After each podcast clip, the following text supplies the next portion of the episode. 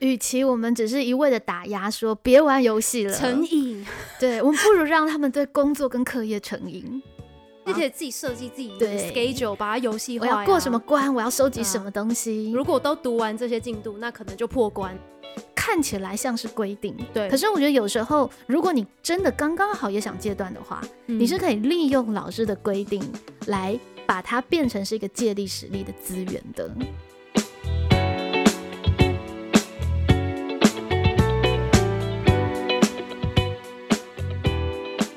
大家好，我是蓉儿。我是蓉儿，蓉儿乱想今天要来谈一个两个蓉儿都超不熟的主题，叫做电玩。我们要从电玩呢来聊到学习动机。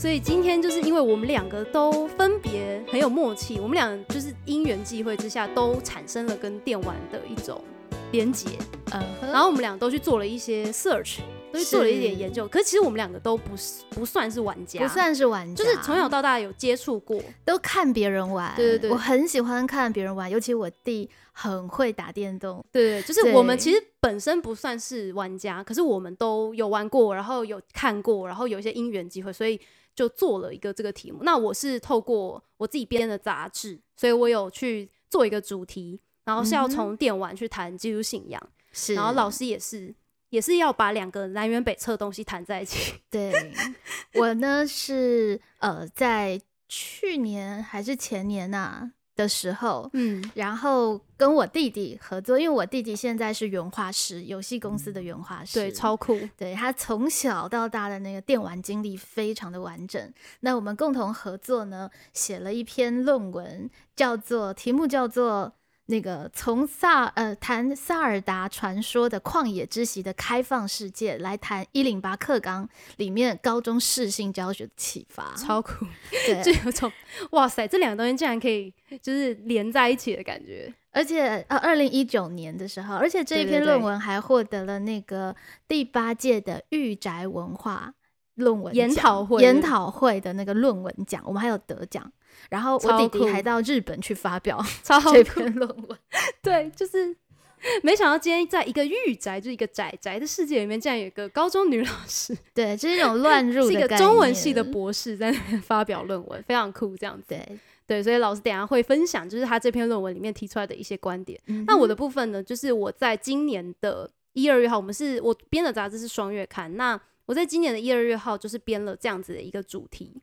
呃，其要不要介绍一下你的杂志呢？可以为这个杂志夜配一下。哦，对啊，就是自己的杂志自己也可以，就是自己呃自编自导自打自销，对对对，就是这样子啊。对。这是我第一次就是真的看完荣编的杂志哦，对对对对对，校园杂志是双月刊，那它是一个基督教的信仰的刊物。对，虽然就是我并不是基督教的，就是教徒，但是我嗯觉得哎、其实杂志真的是还蛮丰富的。嗯那像这嗯一集在谈电玩，其实就在谈呃电玩如何对教会进行启发，对对对，蛮有因为意思的。这个主题、呃好像它看起来很正面，可是其实一开始在发想，就是编辑团队在发想的时候，完全不是这个样子。一开始发想的时候，大家是觉得说，哎，现在小朋友都电玩成瘾，嗯，我们要怎么面对这个 这个现象？为了要面对，就得要先去研究它，了解。一开始是一开始完全是想要就是叫制止他对对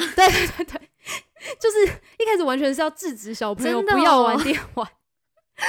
所以本来其实还有可能写成很说教式，对对对对说啊，对对对电玩有什么不好，所以要很小心。对对对，，小心哦，会成瘾哦，可是对你的精神什么的产生影响、哦整个整个不是走这个理路哎、但结果完全不是这样子。对，就是因为后来就是有我这个就是不小心有点年轻的人加入了这个不小心有点老的团队之后，就整个把他们的提案全部踢掉，然后打掉重练。因为就是我们团队里面比较年轻人，我们我们就觉得说，就是现在谁还在那边讲成瘾很烦。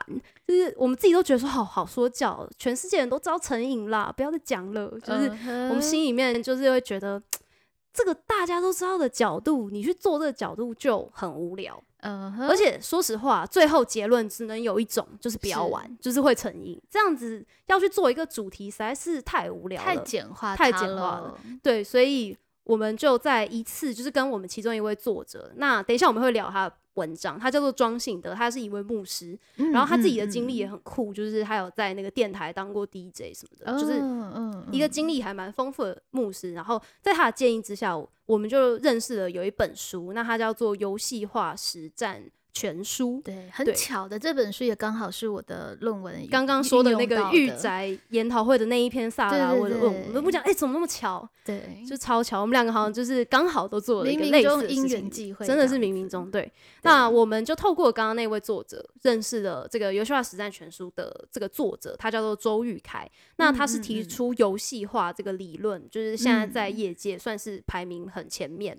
算是领航的一个人物这样子，那因为他刚好也是一个基督徒，那所以我就也因此去把他的这本书《游戏化实战全书》把它把它读过一遍，去采访他这样子。嗯，对。然后就其实过程中，我觉得非常非常的有收获，就是其实就像是这本书中文版它的副标所说的，游戏化大师教你把工作、教学、健身、行销、产品设计等等等等等东西变成游戏。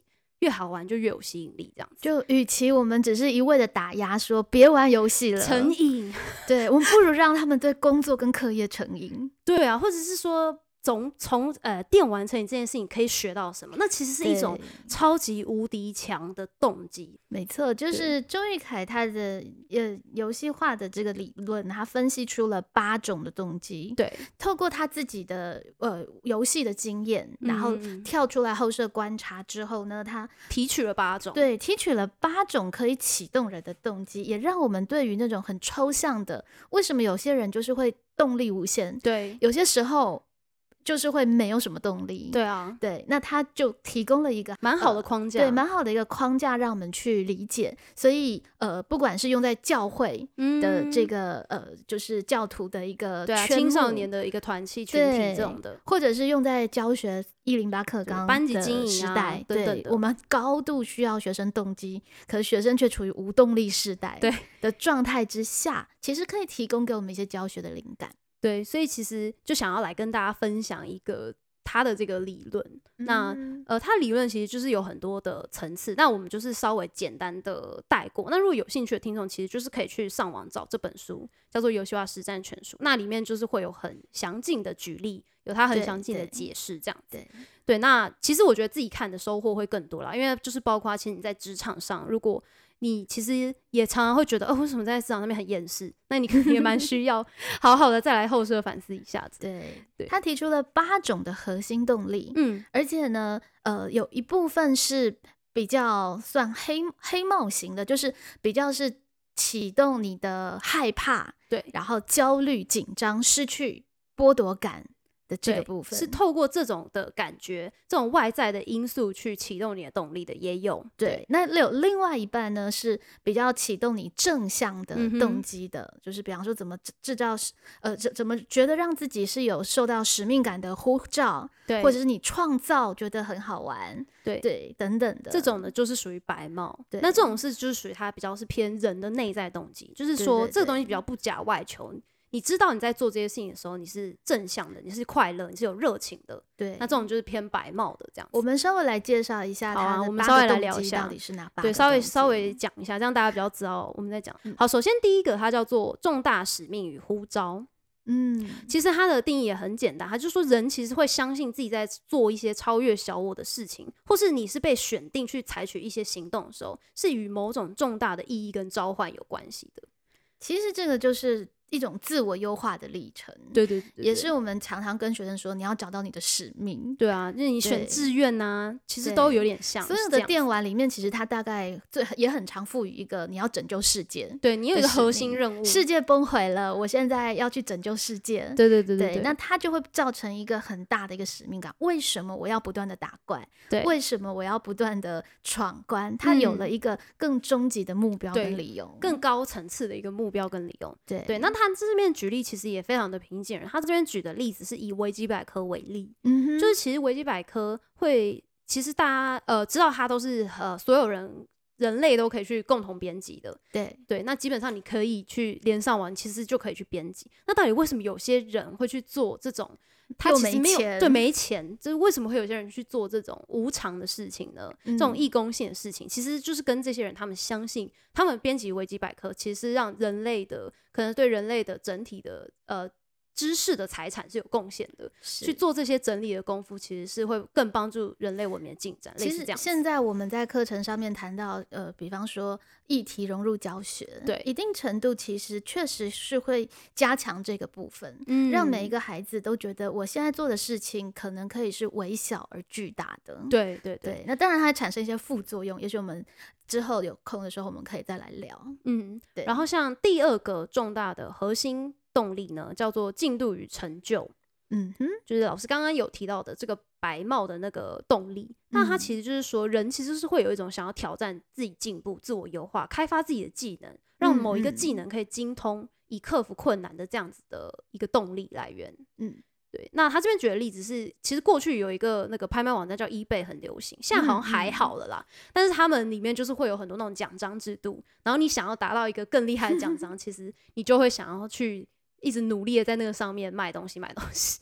对啊，其实这个后来就用在很多很多地方都会有类似这样子的东西设计。，其实就是关卡。你现在很多 app 有没有？嗯就是你要做什么，你就会解锁什么，解锁任务一啊，然后你就会得到一些奖励啊，然后会有一个进度的感觉，你可以一直往下迈进那种感觉。其实这个也影响到了我的教学哦，就是嗯我的教学的那个 Google Classroom 的设计，嗯就是我就叫它练功房。啊所以就会从练功零一零开始开始积累，而且是可以知道自己在一个进度的上面，就是在一个进度的而且，你练，你会知道你练到哪些，比如说技能值啊，或者成就啊，这样子的感觉。对对，所以也是属于这个白帽的核心动力。那嗯第三个呢，它是就是刚刚老师说的创造力与回馈，嗯，其实就是人会想要投入一种创造的过程。嗯，对，这在很多的可能一些呃那种开发性的 app 就还蛮多的，就你可以画画的那种、啊，卡通农场啊，对对对你可以创建你自己的庄园呐，对对对对，那种其实就蛮蛮像你可以去开开餐基厅啊什么的。对对对对对，就是人会想要看到自己创造的东西，然后可以看到那个东西成就出来的感觉。这一点如果可以开发，其实它就确实会产生很大的动力。但是嗯，它很难的一个部分就是，我们常常在学生做作业的时候，就觉得它只是作业。对，作业跟创造作对，品，怎么样让差事变成一个创作？每一个东西都可以是你的作品。对，如果有一天他觉得他做的每一个作品，交出去的每个作品都是他的创作，都是他的他的他的自我的一个一个作品的话，其实他就嗯不会随便乱做了。对只是说啊我们怎么样启动学生把差事变成创作？把作业变成作品，对，就是里面就可能会需要有一些小技巧。嗯嗯，对嗯。然后第四个是呃所有权与占有欲，嗯那使人觉得自己拥有或是控制某样事物，所以这个最有名的就是收集宝可梦的全 套，甚至加隐藏角色，就是那种收集欲，对对对对对，嗯就是会让你想要一直玩下去，一直想要把东西全部搜到。所以像我们的这个 podcast 的 IG 嗯不是都会有那个图吗？嗯嗯、会不会有有人想要收集？有可能？就是我们每一集都会有一个类似小卡的图片这样子。对对对，这就也很多运用，像我觉得台湾也很会用几点，对，到处都可以看到几点，这个都很强。嗯嗯那第五点，第五点是社会影响力与同理心。嗯哼，其实这个呢，就是比如说，呃，在一个群体里面，你有一些师徒的关系，你有一些伙伴的关系，对，然后你会被群体接纳，你也会可以回馈这个群体。对，那在电玩里面最常见，一定就是组队打怪这种事情，魔兽世界对打魔兽啊，那这个是就是影响到教学很大的一块，对不对？因为就是嗯社群啊，还有游戏里面的那个认同感对，高过班级跟学校的认同虚拟认同感比较高，类似这样。对，所以事实上这个部分就变成是变成是有的时候我们在经营班级认同啊等等的时候，学生就会觉得，哎呀，我那个游戏上面的那个队友才是我的归属啊，或是一起追某一个新的那个某一追某、哦追星的那一群人，追星的人有共同嗜好的人，共同嗜好的人，哎、那个认同感比较强，类似没这样子。错，对，所以人就是这个也是很有趣，但是在教育现场感觉也是很占了蛮大一部分。所以就是变成说，我们要怎么去形塑一个呃你自己的团队认同感，嗯有的时候就要嗯有些巧劲。这让我想到，我一开始第一学期开多元选修的是相嗯声，嗯呃，相声艺术与沟通策略。我怎么增加整个班上的认同感呢？对，我在第一堂课的时候给他们很多呃，我就做了很多的小字卡，嗯然后跟他们说，以前学相声是要拜师的。啊，所以每一个人呢，就在当天，然后就把它弄得稍微有点严肃，就一个仪式感。啊每一个人选一个字作为他的法名，啊然后我们这堂课就是都以法名相称，哎，这好酷哦！就什么翘啊、巧啊、空啊你们的行，你们自己的那个对，行就话术语翘儿考、巧而、空儿之类的。就只有你们这个班的人知道这个这个梗，其实这个东西变得很重要，是因为以前甚至都是一个班，我们刚刚已经说班级认同感变低了。对现在多元选修课还有很多跑班的课，对，你的班级的同学可能一个礼拜真的只见一次，嗯所以你怎么透过社会影响力跟同理心去建造这个认同感，就变成是老师可能要去开发的一也要花一点巧思，对对，好，然后在第六个核心动力呢是呃稀缺性与迫切。那他是嗯说，其实某一件事物如果它是很稀缺、很独有，嗯。那你没有办法立即取得的时候，就会吸吸引人更想要，就更想要追求。那他举的例子是像 Facebook 初期的时候，一开始这个 app 是只有哈佛大学生可以加入，就其实像那个 Clubhouse 也是一样，对啊，，就是在玩只有这个东西 iOS，嘛，其实有点类似，就是只有某些人可以得到的时候，大家就更觉得更关注，它好像是很珍贵，对它好像很珍贵，就会更更加的有兴趣这样子。对，所以这有时候我们就要识破，可是可能其实也没什么其。实也还好，因为久了可能就还好。这个东西其实运用在教学，就有的时候我们作业啊，嗯反而就是不要规定大家都要做，对对，你要说要通过什么什么什么考验跟什么什么什么资格才可以取得某某作业，对，就是老师好像有设计一些是只有某一些人对。对才有的，挑战款，你要有怎么样，你才可以参与挑战款的作业？这也是有一点运用这个核心那个动力六这样子。对，对，好，第七个核心动力是不确定性与好奇心。那就是嗯说，当某一件事物它不符合人的习惯，还有一些认知的时候，大脑其实反而是会被 trigger，然后加速运转。那他说，其实这个就是赌博上瘾的主因，嗯，就是会很想，比如说以拉巴来说，那你就会很想知道你结果这样下去会怎么样，一直赌下去会怎么样？对，因为那个不确定，就是说你不一定会读中，你几率可能就是呃多少这样子。是，嗯，所以在教学上故弄玄虚，有时候也是一嗯招。这个要怎么故弄？就是你在出作业的时候，呃，你不让他们是就是马上就马上啊，我知道可以举一个例子，就是比方说你在做分组讨论的时候，嗯哼，对你不要先说是哪一个同学上台报告。哦对我可能有时候会说，嗯，每一组头发最长的，嗯、类似这样子，对，然后每一组可能生日最接近今天的，就是每一个每一次上台的前的那个指令不太一样。对，那这样就可以造成一个效果，是在你公布指令之前，每一组每一个人都可能要准备上台。对对对，所以他就不会就说啊，好了，就是都你是那个上台，你就你准备，其他人就放空。对对，对这就叫做不确定与好奇心。就是运用一点不确定，让大家都觉得哎、自己好像应该要那个对，更更投入一点，免得等下被点上台脑袋空空这样子。对，对对对。那第八个核心动力呢，就是损失与避免。嗯，那其实就是说会避免负面的事情发生。嗯那嗯因为这个避免的动机，所以你就会有产生动机。他举的一个例子很有趣，他是举呃有一个跑步，就是呃培养人 跑步习惯的 app，它叫做僵尸大逃亡。那嗯，它那个 app 的设计就是说，如果呃，就是你在跑步的时候，那个后面就会有僵尸在追你。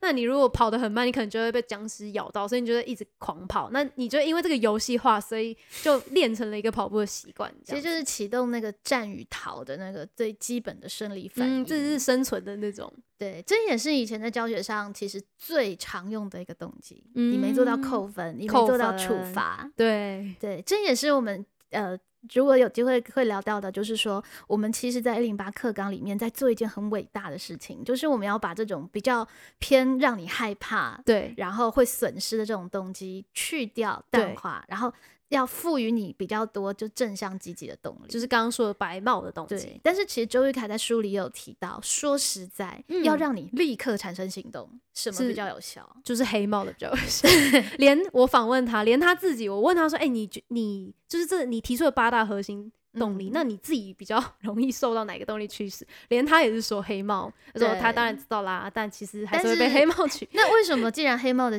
的呃就是立即见效的效果比较好，为什么我们还要去呃就是减少它呢？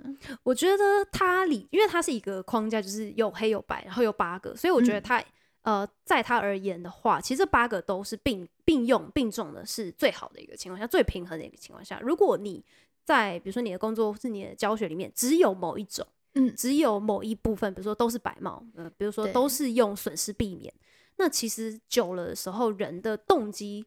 那个由内而发产生的动机就会越来越麻木，就越来越找不到。其实就是多重运用嗯跟多元，然后交错使对用是最好的。可是黑帽动机其实会有一个副作用，嗯就是因为它是很外加的。它是外加的，对，所以一旦这个东西消除了，它有没有产办法产生自己内在稳定而持久的动力？对，白帽的动机，比方说非常白帽的，就像是重大使命感召唤这种的。嗯对。就这种动机，事实上它可以产生长而久的力量。对，一旦你找到了，对，或者是你你充满好奇心，你对不确嗯定性这种东西，或是你想要创造，对。类似这种就是比较偏白帽的，类似像这种动机，其实它可以产生比较长久而稳定的效果，嗯。可是它对于立即见效的启动，其实就会效果比较没那么好。对对，所以要怎么搭配跟调配，有了这八个动机、一个八个面向的一个呃，就是框架，你其实就可以比较去呃思考，帮助你思考，检视对，检视我们现嗯在班级的动力来源是来自哪里？对，哇，嗯已经就是散到一种程度，我可能要启动一下黑帽动机了对 对之类对的。就是对虽然说其实印巴卡 有一个很宏大的目标，就希望学生可以都尽量都是白帽，真正的去找寻自己内在的东西。可是说实话，去掉很多外在的规范跟要求，嗯，对，但其实说实话，也不太可能真的完全没有黑帽，也真的有点。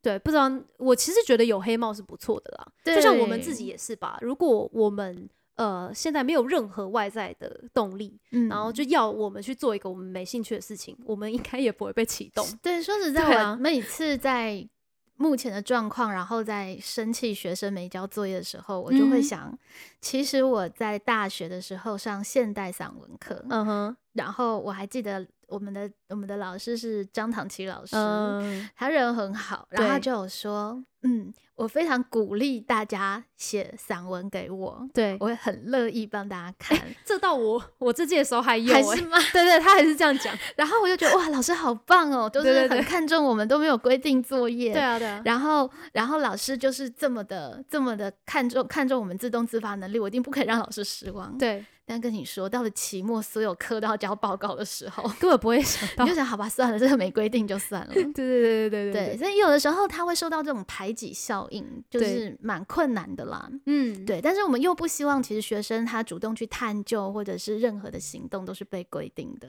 对所以其实一零八课纲老师跟学生很辛苦的地方就在这里，老师不断的嗯拿捏，那学生其实会也更加难为的地方是，真的其实老师打算要撤音架喽，老师打算要撤妆了，嗯，所以把很多外在的要求都撤掉了。对，把白帽呃把黑帽都拿掉。对对对，那那就是看看谁可以比较盯得住，不要就垮掉了。我觉得我们班现在有点垮掉的状态，所以对我也还在不断的思考跟拿捏这样子。嗯，就是也还在尝试的过程当中。对啊，那老师要不要聊一下你的那个研究的部分？在聊我的研究之前，我觉得可以先来聊聊这个牧师的文章欸。哦好啊也可以这一篇我觉得跟教学其实也很相关。对，因为其实我们是透过这个庄信的牧师，所以才认识到周玉凯，然后才翻转了我们整一期的整期的那个编排的思路逻辑，整个翻转就是，所以就是要有一个叛逆的年轻人，呃还要有一个 有那个足够学养、专业、跨界的那对对个牧对对对师这样子。对对对，就是因为其实我们在做的事情也很有趣，我们好像在重新找回呃以。就是有点像是老师是以学生为中心嘛，我们有点像，我们以我们年轻的读者，真的在电玩里面的玩家为中心，重新去思考一下这件事情。我们不要总是以外呃外人的角度去嗯评判他们，好像啊你们就是成瘾，你们就是沉迷，什么的，其实那个都是外人的角度。其实我在写这个御宅文化的那篇投稿的时候，也是嗯带着这样的一个思考。对那我觉得教会就读了这期期刊，我蛮有感觉的，是因为教会跟教学其实有点像现象，真的很像。对啊，因为都是同一群年轻人嘛，就是他在教会他要牧养一群年轻人。对啊，其实老师也很像。然后我们发现这一群人的生活圈离我们越来越远。对对，就是那个那个我们希望他达到的一个状况，以及他们真的真的去的那个方向，好像嗯有有一点点遥远。对那呃，有最简单的方法就是叫你不要往那边去，你要回来好好读书，你要好好回来教会。可发现用那个那个禁止。对，可是发现就是回不太来。对，那以前确实在整个教学界，应该说到现在啦，不嗯管是手机或者是游戏。对好，或者对教会来说，这些都是一些万恶的东西，对，造成这些人就是丧丧失心智这样子对。其实我弟弟呃在高中的时候，其实也经历过一段家庭革命，因因为那时候魔兽啊，真是打到一种昏天暗地，对对对然后很可怕。就是当他在团队里组队出征的时候，对，我们外人，比方说叫他吃饭或干嘛，他会超凶的，不要吵。对，然后嗯恶狠的眼神，然后妈妈就会受伤。嗯而且那时候她还高三了，所以就是很害怕家庭革命就无止境这样子。那那个时候我们真的不太了解她的世界，就不知道她是如何的领军出征，是一个多么严肃紧急的事情。leader，对，可是她在现实里面，你就会看她就是荒废了所有的事情。嗯对，对那是到了很后来，很后来，我们才知道我弟弟在那个魔兽世界之厉害。嗯他听说是达到什么全世界四十四强。哇塞，然后那个公司还问他要不要当电竞电竞选选手对，但是我妈妈那时候说，你如果没有去考大学，就跟他断绝母子关系。对，然后后来到了真的很后来，他才透露说，你们不知道我在大学的时候都帮人家打怪赚了很多钱。对。超强，对，就是什么电脑啊，什么都是用最新的，都是他只打嗯怪帮他赚钱，设备可以一直得到更新，这样包括现在他做的工作就是原画师的工作，也是相关产业啊。对，他也非常得意，就是他只要打开那什么魔兽的那个奖奖讯，好像一条龙还是什么。很 崇崇拜他。对，然后老板就会觉得哇，好厉害，然后做各种沟通，其实就是都很方便，因为他就是很熟。对对对，他取得那个成就，他取得那个白帽很多很多很多的动机。但是谁知道呢？在那么早之前，谁知道电玩未来会变成是一个对啊，这么红的产业？对，对，所以有的时候我们确实必须要有一个思考是，有可能是我们还没有看懂。有可能是我们还不理解那个世界。对，那我弟弟其实等到他现在可以后设的跟我们分享跟解嗯说了，他其实说到这是很有道理的。嗯，他觉得，呃，不是他觉得，应该是说，现在大家慢慢把电电玩游戏当当做是第九艺术，嗯电影如果是第八大艺术的话，电玩游戏就是第九艺术。对它结合了影音、影像，然后所有的运艺术，它全部都运运用上去了，小说叙事等等，对对对乃至在电影之上，它还多加了互动对，这个环节。嗯，所以，其实如果我们用一个呃审美的角度去分析，里面确实有很多我们可以去探讨跟哲思提取的部嗯分。那牧师其实就在里面提取到了，还有提取四点点，我觉得其实在教学上也都蛮有启发的。嗯，他提的第一点就是互动性这一点。嗯，那其实在，呃这样子，我们这个年轻人的世代啊，就是解构权威已经是他们的一个很习惯的一个没错，一个事情了。那我觉得他就是有提到说，那个互动模式早已溢出现在实体的时空限制，他们的频率是一盘十到二十分钟，就是一个独立单位，跟以前没有网络、没有电玩的时候是非常不一样。跟以前一日为师，终身 为父，有对没有？就是那是一辈子不不改变的关系，对跟定位。可是他们可能会很习惯在不同的情境里互为 leader，对对对，互为团队，互为 leader，即时互动这样子。对。那那这个部分，我也还在思考是怎么运用，因为呃，在反而回到了现实的场域里面，嗯我会觉得不是互为 leader，就是互相不知道谁要领导谁。对，可是这个部分如果被呃好好的更加的去研究，我会觉得其实它是一个蛮好的人际关系的状态。嗯一旦在这个情境里，你是专业的，或是你是赋予领导职责的，那你就有了一些权柄，那大家就嗯听你的。嗯出了这个情境，那就换另外一个人，呃，担任这样的一个角色。对，如果他可以运作得当，其实他是一个还蛮好的，我们未来可以期许的一个文明的人际状态。对啊，其实蛮有效率的。嗯，如果比如说班上有一些专案，比如说领领导大家去练一支舞。那他可以接到这个专案，他马上就可以领导，对，其实很厉害耶。对，对吧？那这个专案可能就是只有在比如说这一个礼拜要完成，是对。那比如说到下一个礼拜，班上有另外一件事情，比如说全班要拿到整节比赛 第一名之类的啦。假假设假设，对对对。那那个领导的那个就是扫地鼓掌还是什么，他他也可以马上进入状况的话。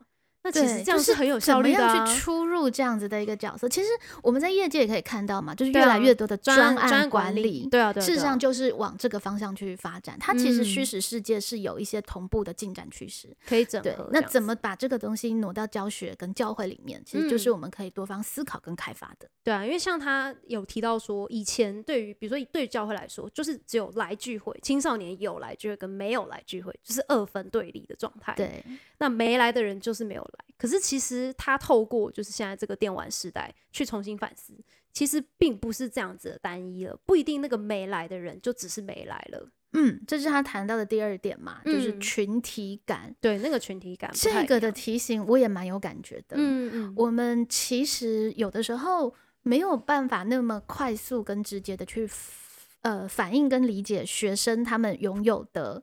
拥有的素材跟资源，嗯，我举个例子，就是那个婢女婢女的练舞，好像上个礼拜有讲，上次上次有讲过，对对，就是你会。用你自己眼睛看到跟用过去的概念去思考，你会觉得这些学生非常的没劲跟没心，对，因为他们都没有集合在一起练习，都没有全部人同时对，就是他说的嘛，在眼前好像没有来教会，没有在眼，没有在班上，对。可是殊不知，他们其实在他们各自的领域里面，他们有有他们的方式去练习，嗯，他们用不同的方式表达认同，对。对，但是但是这个部分我们必须需要去换位跟跟理解，否则你可能就会错判他们了。嗯，对。那像我们刚刚说的，其实现在同学的认同可能是来自于，哎，我们看同一款漫画，对对对对，对我们迷同一个偶像歌手，嗯，对。那老师跟学生怎么样去形塑那个群体感的认同？有的时候也许不见得是在班上，嗯，那会是在哪里呢？对，就可能会有更多的其他的场域，那可能是一个开放性的群体。多过于封闭性的群体这样子，对。那还有第三个是，我觉得也可以呃，不是呃，就是可以对照到非常多议题的是说，现在一种高资量的一种呃时代，其实我们每一个人也都处在这样子的时代里面，它是一种很不耐重复的状态。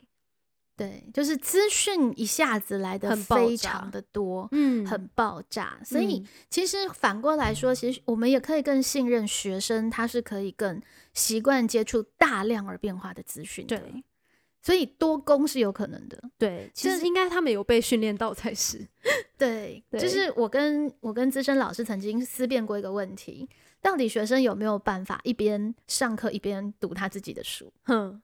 哎，这个感觉都是学生自己偷偷在进行，好像都没有跟老师辩论过这个问题。对，可是我相信老师，我相信现在学生是可以做得到的，而且确定他在不在班上，我觉得是看他的眼神，以及比方说你问问他可不可以回应。对，所以基本上我是可以开放在国文课看课外书的。哦，对他只要我问问题的时候，他是在现场的。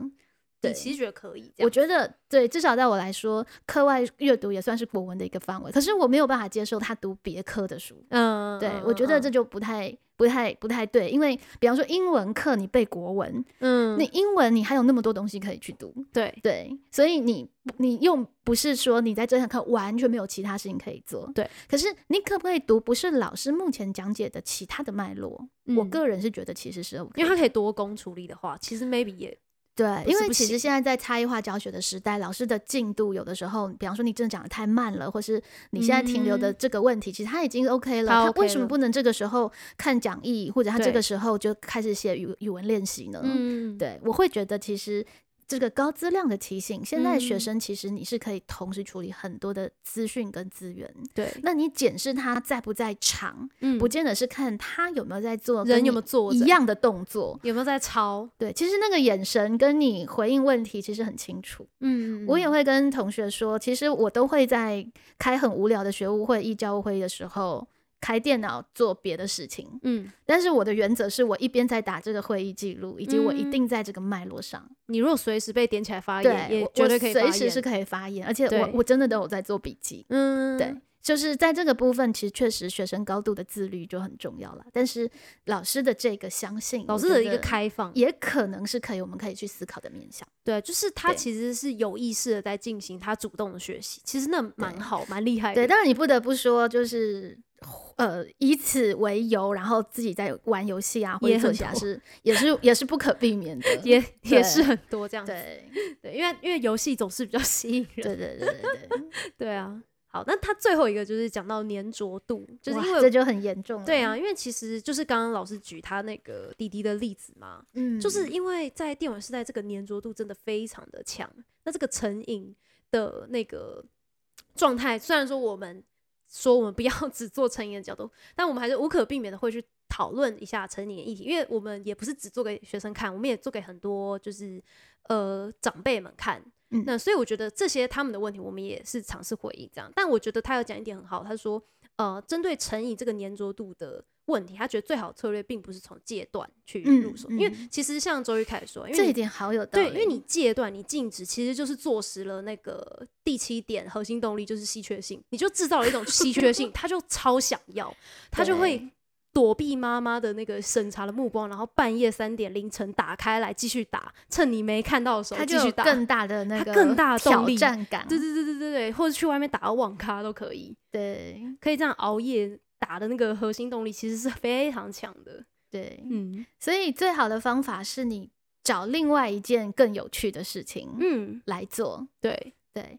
可这个部分我真的觉得我不可以完全靠老师跟大人。其实学生有的时候自己也想戒断，嗯自己也不想手机成瘾，对自己也不想要，自己也不想要电玩成瘾的时候，是因为每一个人有兴趣的东西是不同的。对，那有一个空间是老师跟学生是可以共同努力，就是我们刚刚说，如果学校的课程跟作业，嗯。它可以变成是一个创作，变成对是个有意思的事情的时候，是。其实它自然而然，你好想把一个作业做到很好的动力，嗯。就会启发着你。就会让你其实自然而然就比较不玩手机，或者是你真的读到了，你真的学会了阅读，你发现读书的那个收获其实是可能更大的嗯。的时候，老师可以不断的提供各种的诱因，比方说，哎，你明天要做报告啊，或是干嘛的，嗯。也许看起来像是规定，对。可是我觉得有时候，如果你真的刚刚好也想戒断的话，你是嗯可以利用老师的规定来把它变成是一个借力使力的资源的。